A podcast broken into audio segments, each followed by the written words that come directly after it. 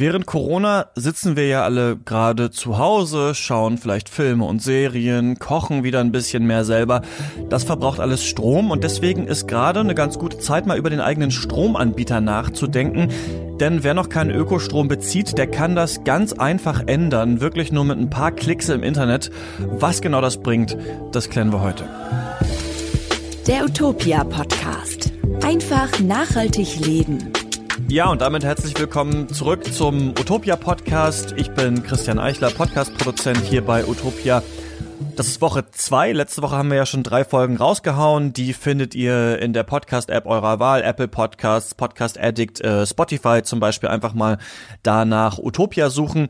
In dieser Woche soll es um Ökostrom gehen. Bevor es aber damit losgeht, noch ein kurzer Hinweis auf den Sponsor unseres Podcasts. Das ist die Triodos Bank. Das ist eine Nachhaltigkeitsbank, die eine ganz klare Mission hat, Geld ganz bewusst einsetzen, um Gutes in der Welt zu tun. Den ist zum Beispiel auch am Thema dieser Folge an Ökostrom gelegen. Deswegen finanzieren die zum Beispiel schon seit äh, fast 40 Jahren den Bau von Anlagen für erneuerbare Energien. Und da kann sich der Impact auch wirklich schon hören lassen. Über 700.000 Haushalte in Europa haben 2019 Ökostrom bezogen über Unternehmen, die eben mit dem Geld der Triodos Kundinnen und Kunden finanziert werden. Geld kann ebenso viel mehr, das finden wir auch gut und deswegen freuen wir uns sehr, dass die Triodos unseren Podcast und eben auch unsere Arbeit unterstützt. Und jetzt Kommen wir zurück zum Ökostrom. Über dieses Thema haben Steffi und Andreas von Utopia schon vor ein bisschen längerer Zeit gesprochen. Also es ist schon eine Weile her, dass wir das aufgezeichnet haben, aber natürlich immer noch super aktuell. Und deswegen, ja, wünsche ich euch jetzt viel Spaß mit der Folge. In meinem Freundeskreis haben wir kürzlich darüber gesprochen, wer von uns ähm, Ökostrom bezieht. Und äh, mich hat da schon überrascht, wie wenige das dann doch sind obwohl wir uns alle darüber einig waren, dass Ökostrom besser für die Umwelt ist. Was es aber konkret bringt, wenn wir das als Einzelpersonen beziehen, war uns nicht so ganz klar und ähm, das habe ich zum Anlass genommen, heute mit Andreas darüber zu sprechen, was Ökostrom ist, was er besser macht und wo wir ihn herbekommen. Andreas ist Chefredakteur bei Utopia und hat hier so ziemlich alle Artikel zum Thema Ökostrom geschrieben. Hallo Andreas. Hallo Steffi. Okay, eigentlich könnte man es wissen, aber Ökostrom, was ist das eigentlich? Naja, eigentlich, wenn man in die Steckdose guckt, dann ist Strom immer Strom. Und die Elektronen selber, die kommen von dem nächstgelegenen Kraftwerk her, das in deiner Nähe ist. Also so gesehen kann man da schwer einen Unterschied machen. Wo man aber einen Unterschied machen kann, das ist einfach in der Art und Weise, wie der Strom hergestellt wird. Ah, das ist klar. Also dann lautet die Frage eher, was ist guter Strom und was ist schlechter Strom?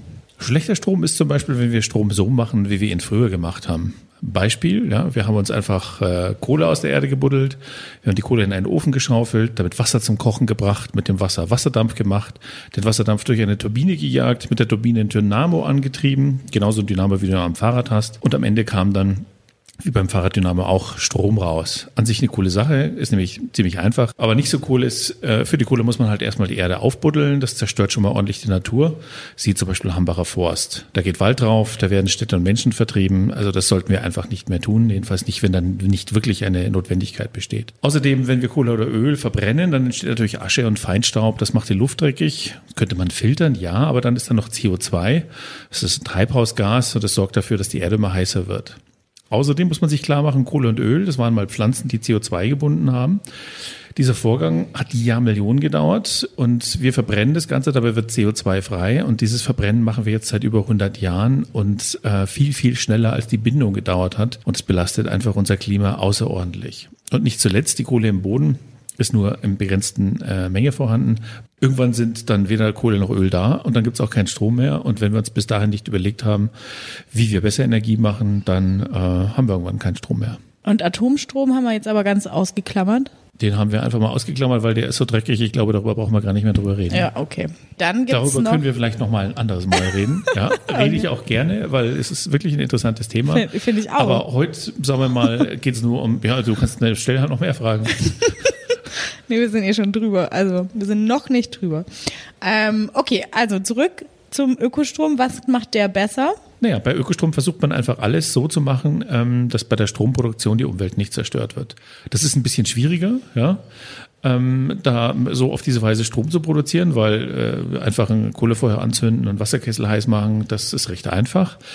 Aber ähm, es ist heute möglich, ähm, Energie zu erzeugen, ohne die Natur zu zerstören. Es geht besser denn je, es geht billiger denn je und deswegen finde ich, sollten wir das auch tun. Und wie geht es, Strom äh, zu produzieren, ohne die Umwelt zu zerstören? Naja, ein einfaches Beispiel sind Solarzellen, die kennst du ja sicher auch. Die kannst du einfach irgendwo hinstellen ähm, da hat halt eines Tages jemand ein Material entdeckt oder eine Materialzusammenstellung und hat festgestellt, hey, wenn auf dieses Material die Sonne drauf scheint, ja, dann kann ich am oberen und am unteren Ende dieses Materials, also der Solarzelle, da kann ich Strom abgreifen, wie bei einer Batterie. Und ähm, das Ganze nennen wir heute Photovoltaik. Das ist sehr preiswert in der Anwendung.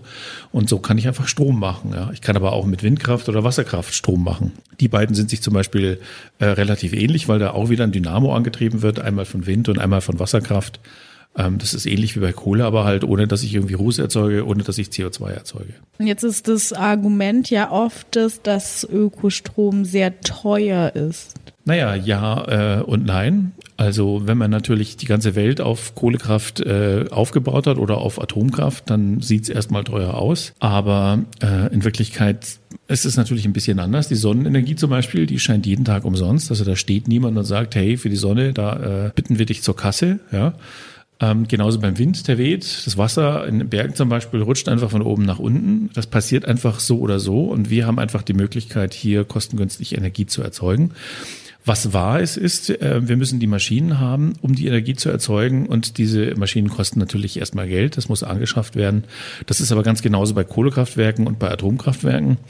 Und äh, genauso ähm, wie diese subventioniert wurden, also sowohl Kohle als auch Atom wurden stark subventioniert, äh, wird jetzt halt mal so ein bisschen Ökostrom subventioniert. Das heißt, Ökostrom ist gerade nicht teuer. Kommt drauf an, bei welchem Anbieter du bist. Also es gibt billigen normalen Strom und teuren normalen Strom und es gibt billigen Ökostrom und es gibt teuren Ökostrom.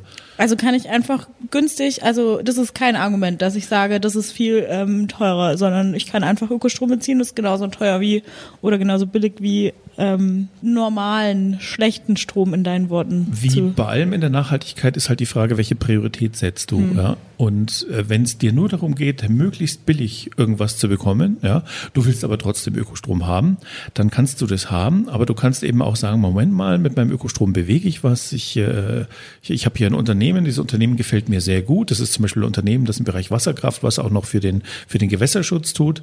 Das kostet dann vielleicht ein bisschen mehr, ja, aber das kannst du machen und unter Umständen wirst du selbst dann noch günstiger sein als zum Beispiel bei den Stadtwerken, die typischerweise recht teuer sind. Okay, genug Theorie. Jetzt will ich wissen, wenn ich zu Hause Ökostrom beziehe bei mir, was bringt das dann konkret? Also deinen Geräten bringt es erstmal gar nichts. Keines deiner Geräte ist jetzt deswegen irgendwie umweltfreundlicher oder verbraucht weniger Energie oder so.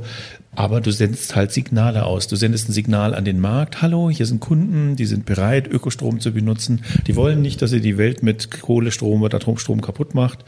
Ähm, und du machst auch der Politik klar, hallo, hier sind Wähler, ja, die haben sich für Ökostrom entschieden, dabei haben die sich was gedacht. Vielleicht solltet ihr euch bei der Planung ähm, von, von Energiepolitik daran erinnern, dass äh, die Zahl derer, die Ökostrom benutzen, sehr groß ist und eure Programme entsprechend daraus ausrichten. Und letztlich verändern wir so als Konsumenten ja die Welt. Jetzt ist die Frage, also gut, ich will Ökostrom haben. Ähm, und tatsächlich ging es mir kürzlich so, ähm, dass ich, äh, also ich bin aus meiner WG ausgezogen ähm, in eine eigene Wohnung und zum ersten Mal in meinem Leben musste ich mich damit beschäftigen, dass bei mir zu Hause Strom fließt. Heißt, das Einfachste war in dem ganzen Stress erstmal mich kurz bei den Stadtwerken zu melden. Und dann habe ich mich aber recht schnell informiert und habe gesagt, okay, ich will Ökostrom. Und genau und jetzt äh, informiere ich mich gerade einfach bei dir. Und deswegen, was würdest du mir denn empfehlen, was ich da nehme? Was für einen Anbieter nehme ich da? Naja, du könntest schon bei den Stadtwerken anfangen. Also das Problem an den Stadtwerken im Allgemeinen ist, dass sie in irgendeiner Weise äh, sehr häufig verbunden sind mit den traditionellen Stromanbietern. Ja, das heißt, der Ökostrom, den du da bekommst, der ist Öko, ja, gut, aber du zahlst halt Geld. Das landet bei den Stadtwerken. Die Stadtwerken gehören dann irgendwie zu E.ON oder Vattenfall. Das Geld landet am Ende bei E.ON oder Vattenfall oder ähnlichen Anbietern. Und die wiederum sind jetzt nicht dafür bekannt, dass sie jetzt die die die Vorantreiber der Energiewende sind. Und deswegen könntest du sagen, okay, ähm, ich will eben nicht bei den, den Stadtwerken sein, ich suche mir einen anderen Anbieter. Ich empfehle dir, zu einem unabhängigen Ökostromanbieter zu gehen, also einer, der sich sozusagen selber gehört, der nicht zu einem großen Konzern gehört und der sich selber verpflichtet, in seiner Eigendarstellung zum einen und zum anderen sichtbar über Siegel wie OK Power oder grüner Strom ähm, der sich dazu verpflichtet hat, nicht nur einfach ähm, die Ökostrom zu verkaufen, sondern die Energiewende in Deutschland insgesamt voranzubringen. Also mehr Windparks zu bauen, mehr Wasserkraftanlagen zu bauen, mehr Photovoltaik zu bauen. Und vielleicht, ähm, da gibt es verschiedene ähm, Details bei den Anbietern, sich auch mehr um Gewässerschutz, mehr um Vogelschutz und solche Dinge zu kümmern, die natürlich auch dazu gehören. Für mich als Laie ist jetzt halt die Frage, wie erkenne ich denn einen richtig guten Ökostromanbieter? Das ist ein bisschen knifflig, ähm, das muss ich schon zugeben. Wirklich empfehlenswert sind aus unserer Sicht die Siegel ähm, OK Power und grüner Strom. An denen kann man sehr gut erkennen, das ist ein ähm, Energie, ein Ökostromanbieter, der mehr Geld in den Ausbau von erneuerbaren Energien investiert. Ja. Ähm, zusätzlich gibt es verschiedene Listen. Es gibt zum Beispiel auf Utopia die besten Liste Ökostrom oder zum Beispiel auf Utopia gibt es eine Liste von sieben Anbietern. Wenn du die nimmst, dann bist du eigentlich immer auf der sicheren Seite. Und damit sind wir auch am Ende der Sendung. Danke dir, Andreas. Sehr gern. Ganz genau. Danke an Andreas und Steffi. Das war's auch schon wieder mit dem Utopia Podcast für diese Woche. Wir haben noch eine bisschen aktuellere Folge für euch zum Thema, was können wir eigentlich gerade aus der Corona-Krise lernen? Vielleicht auch in Sachen Nachhaltigkeit. Die Folge kriegt ihr dann hier nächsten Montag. Da werde ich mit Andreas ähm, darüber sprechen. Bis dahin freuen wir uns über jedes Abo und auch jede Bewertung in eurer Lieblings-Podcast-App und natürlich über Vorschläge. Redaktion at utopia.de ist da die Adresse. Betreff Podcast, da einfach mal hinschreiben, was denkt ihr, worüber sollten wir hier mal reden. Wir lesen das alles durch und nehmen das dann mit in die Planung der künftigen Folgen. Das war's für diese Woche. Macht's gut. Bis Montag. Der Utopia Podcast. Einfach nachhaltig leben.